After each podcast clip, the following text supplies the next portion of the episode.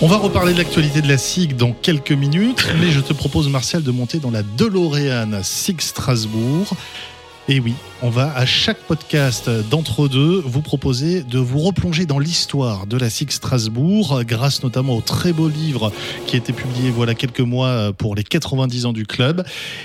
Et là, eh bien, nous allons tout simplement revenir en 2010. En 2010, il y a deux projets de reprise du club. La ville les étudie, puisque la ville de Strasbourg et l'Eurométropole, qui était encore la CUS, souhaitent se désengager du sport professionnel. Il y a des bisbilles entre les deux projets, et le maire de Strasbourg, Roland Ries, décide de faire appel à un expert en communication et gestion de crise qui a travaillé quelques mois plus tôt sur la grève des routiers. Et ça tombe bien, puisque cet expert, il est en face de moi, président intérimaire, puis président depuis 9 ans. Martial, raconte-nous cet épisode. Oui, moi je souhaite parvenir sur la crise qui avait secoué la SIG au printemps 2010, puisque j'étais, comme beaucoup de, des auditeurs de, Top Music, un, observateur de cette situation. Mais effectivement, j'ai répondu à, la demande du, du, maire de Strasbourg et de son premier adjoint de l'époque, aujourd'hui président de l'Eurométropole, Robert Armal, euh, qui m'ont demandé euh, si j'étais prêt à rejoindre le, directoire pour donner un coup de main à l'époque euh, et tenter d'inverser le cours des choses, à mesure où le club de la SIG était, était en crise.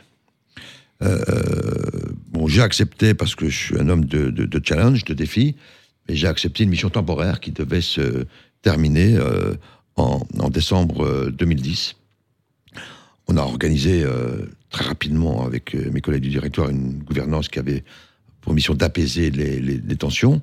Le, club est, reparti pour une saison sportive et en, décembre 2010, je suis allé voir le maire de Strasbourg pour lui dire que ma, mission était terminée, selon les engagements que nous avions pris. Là, il a considéré que les choses se passant bien, il m'a demandé de, euh, de rester. Alors je ne sais pas si j'ai fait, euh, si j'ai bien fait ou pas bien fait.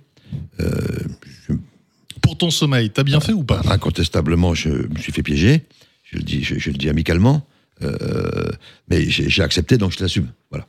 Et à partir du moment où j'ai accepté, j'ai considéré qu'il fallait redresser, ce, continuer le redressement de ce club. Et, avec mes collègues du directoire, ben, on a mis en place des, euh, moyens qui correspondent à ce que nous savions faire, c'est-à-dire les moyens de l'entreprise.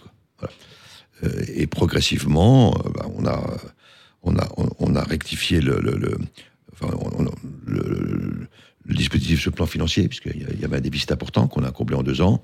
On s'est fixé un certain nombre d'objectifs, les uns après les autres, hein, de, retrouver le top 8, les playoffs, la Coupe d'Europe.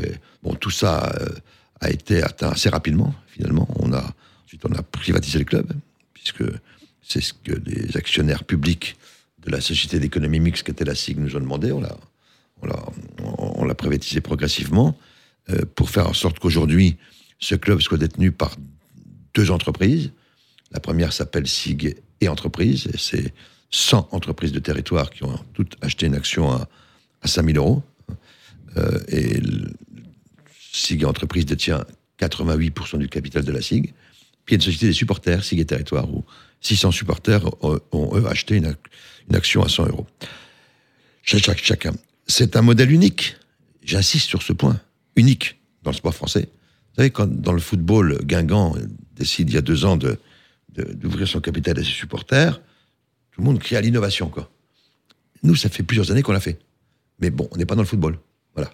Euh, donc, puisque l'occasion m'en est donnée, moi, je voudrais souligner que la gouvernance que nous avons mise en place euh, euh, est unique et elle a pour vocation d'assurer une stabilité, une pérennité dans la gouvernance.